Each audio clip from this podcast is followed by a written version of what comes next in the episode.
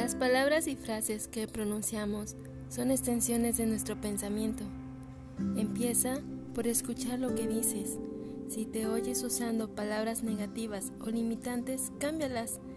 Si yo escucho un relato negativo, no voy por ahí repitiéndolo a todo el mundo, sino que pienso que ya ha llegado demasiado lejos y dejo que se olvide.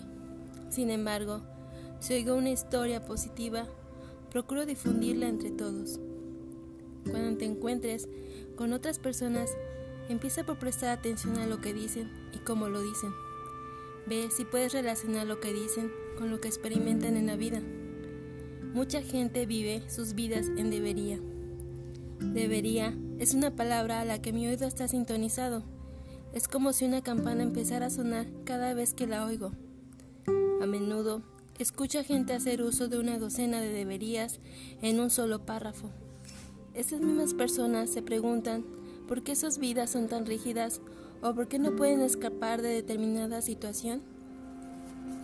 Quieren tener un gran control sobre cosas que no pueden dominar. Se están haciendo daño a sí mismas o a alguien más y luego se preguntan por qué no viven sus vidas de libertad.